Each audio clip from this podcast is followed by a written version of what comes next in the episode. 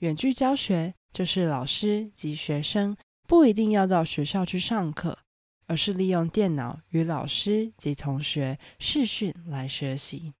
最近在台湾，小学生也开始远距教学了。你有远距教学的经验吗？还是有居家办公的经验呢？远距教学有什么优缺点？让我们一起来看看吧。我接受远距教学已经将近两年了，中间曾经到学校上课过，但过没多久，因为疫情又得在家上课了。我曾经上过一学期荷兰学校的远距课程，也上过将近一年的台湾学校远距课程。今天我整理了我在这期间接受远距教学的优点还有缺点，那我们就开始吧。远距教学的优点，第一，省通勤的时间。我觉得在家上课的一个很大的优点，就是省了去学校的通勤时间。所以可以晚一点起床，但是这可能是优点，也可能是缺点。有些人觉得通勤到学校的路程给他们仪式感，但是对于住在离学校比较远的学生来说，远距教学的确让他们不用花时间在交通上就可以学习。第二，在一个舒服的环境上课。我觉得在家上课的环境比较可以自己控制，像是如果觉得热就可以开冷气，而且可以开适合自己的温度。因为我发现，在台湾的学校，冷气的温度都调得非常低，总是让我觉得很冷。在家我就可以控制我自己喜欢的温度，对我来说，在一个舒服的环境上课比较能够专注。虽然学校也提供了一个很棒的环境，但是不是所有东西都是可以自己控制的。第三，网路可以帮我找到更多老师。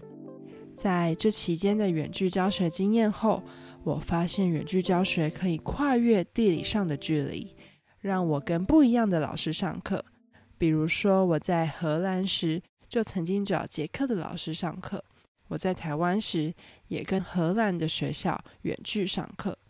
因为远距教学，我不会因为不住在都市而少了找到适合自己学习的机会。这是远距教学对我来说最棒的一件事。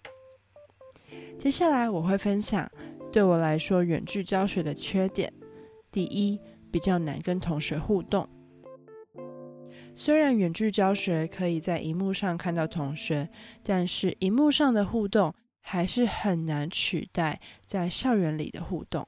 比如说，在学校下课时就可以跟同学一起吃午餐，还有聊天。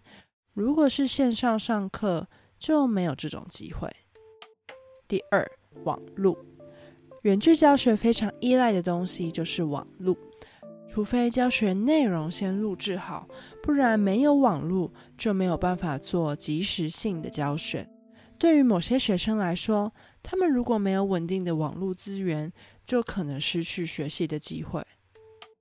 第三，某一些学科在线上操作比较难。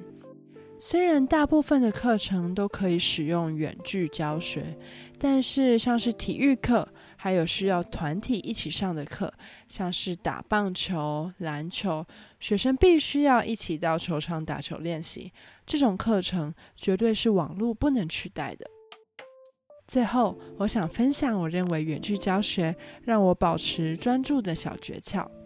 我觉得远距教学需要讨论来维持上课的节奏。如果只有老师一个人一直说话，很难让其他学生专注。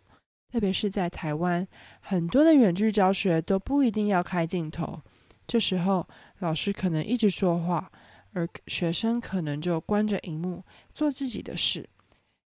我觉得讨论是一个对老师还有学生在远距教学上都更能维持专注的一件事。